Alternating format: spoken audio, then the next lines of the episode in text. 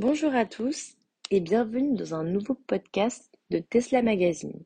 Aujourd'hui, nous allons vous présenter la nouvelle Peugeot 308 SW hybride que nous avons eu le plaisir d'essayer. Ainsi, je vais vous partager mon expérience ainsi que les nombreux atouts qu'elle possède, en espérant que cela vous permettra d'en savoir davantage sur les voitures électriques. N'hésitez pas à consulter notre site en ligne Tesla Magazine pour plus d'informations. Présentons d'abord le modèle. La troisième génération de Peugeot 308 rencontre un important succès depuis le début de l'année, comme son prédécesseur, la E208, qui rentrait dans le top 3 des voitures électriques les plus achetées en France. Ici, Peugeot a décidé de proposer un dérivé en break SW qui compte pour un tiers de ses ventes. Elle est équipée de la motorisation hybride rechargeable de 225 chevaux et d'une boîte de vitesse EAT8 qui permet de réduire la consommation de 7% comparé à la EAT6. De plus, nous avons essayé le modèle GT. Cela nous amène donc de nouvelles particularités que je vais vous présenter au long de ce podcast. On avait le plaisir d'essayer euh, la Peugeot 308 SWB en bleu avatar et avec le soleil, elle était très visible et suscitait le regard des passants admiratifs. Passons ensuite au point positif. La voiture est très spacieuse. L'aide à la manœuvre est primordiale sur ce type de modèle. En effet, la voiture possède une caméra de recul en image HD, donc très nette, et qui plus est, s'oriente dès qu'on manœuvre. Un radar pour sortir d'une place étroite, ainsi qu'une surveillance d'angle mort. J'ajoute à ça la finition qui rend le véhicule superbe, les chaises sont confortables, et petite particularité, le siège conducteur est chauffant et grâce à l'hybride, on peut acheter des programmes pour la chauffer le matin en allant au travail. Pour ce qui est de l'hybride et de son utilisation, on a remarqué une nette amélioration comparée au modèle précédent. Désormais, le sélecteur de mode a été placé au niveau du levier de la boîte de vitesse. C'est donc plus facile d'accès par rapport aux versions antérieures. Passons ensuite à l'esthétique de la voiture en elle-même. Pour l'extérieur, à l'arrière, elle possède un profil bombé qui rend la voiture agressive. J'ai personnellement une préférence pour l'avant, qui a des allures de voiture de sport. La couleur de ce modèle est certes peu discrète, mais crée un effet brillant, et je trouve que ça sublime vraiment le modèle en le rendant unique. Pour les phares, Peugeot a utilisé des matrix LED.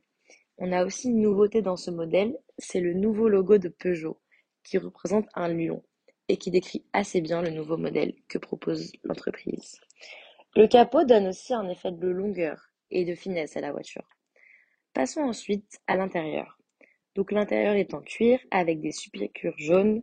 Au niveau du siège de conducteur, on a un aspect bombé pour les cuisses qui facilite grandement les trajets longue durée.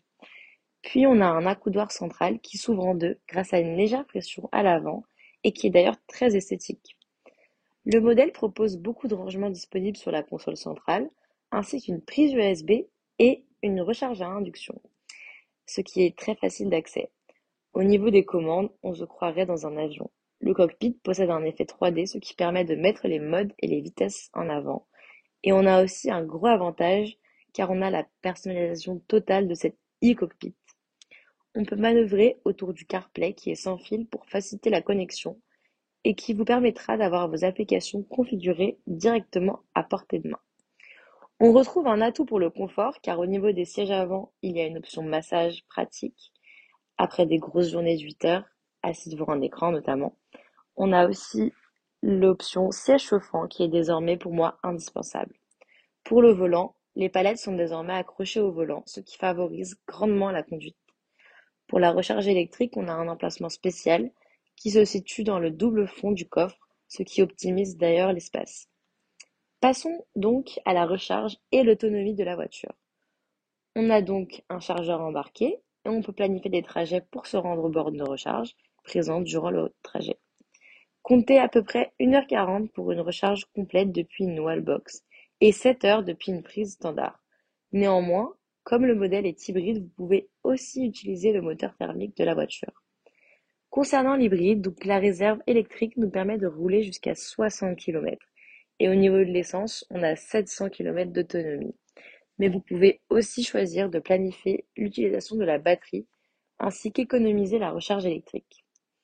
Pour le prix, Nous avons eu l'occasion donc d'utiliser euh, et de tester le modèle avec finition GT et elle est d'ailleurs éligible à un bonus écologique non négligeable de, 100, de 1000 euros.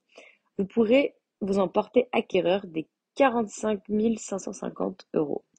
Les points forts, c'est la CarPlay sans fil, bien évidemment, c'est le siège massant aussi, et la couleur bleue avatar et l'allure sportive.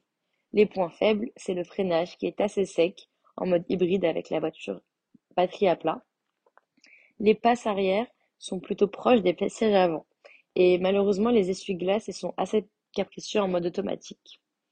Si vous recherchez notamment des modèles similaires, on peut vous proposer la Golf style hybride 32 340 euros qui est composée d'un moteur essence TSI de 1,4 litres, du module hybride avec moteur électrique et boîte de vitesse à double embrayage, la Megane Estate Intense à 40 600 euros qui est composée d'un moteur thermique 1,6 de 91 chevaux et un moteur électrique de 66 chevaux.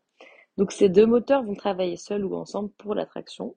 Ensuite, on aura un second moteur électrique de 34 chevaux qui va faire office de démarreur haute tension. Donc la batterie, elle est de 9,8 kWh et ça permet vraiment une autonomie électrique de 50 km. N'hésitez pas à rejoindre notre euh, site internet et à regarder des podcasts similaires. Au revoir.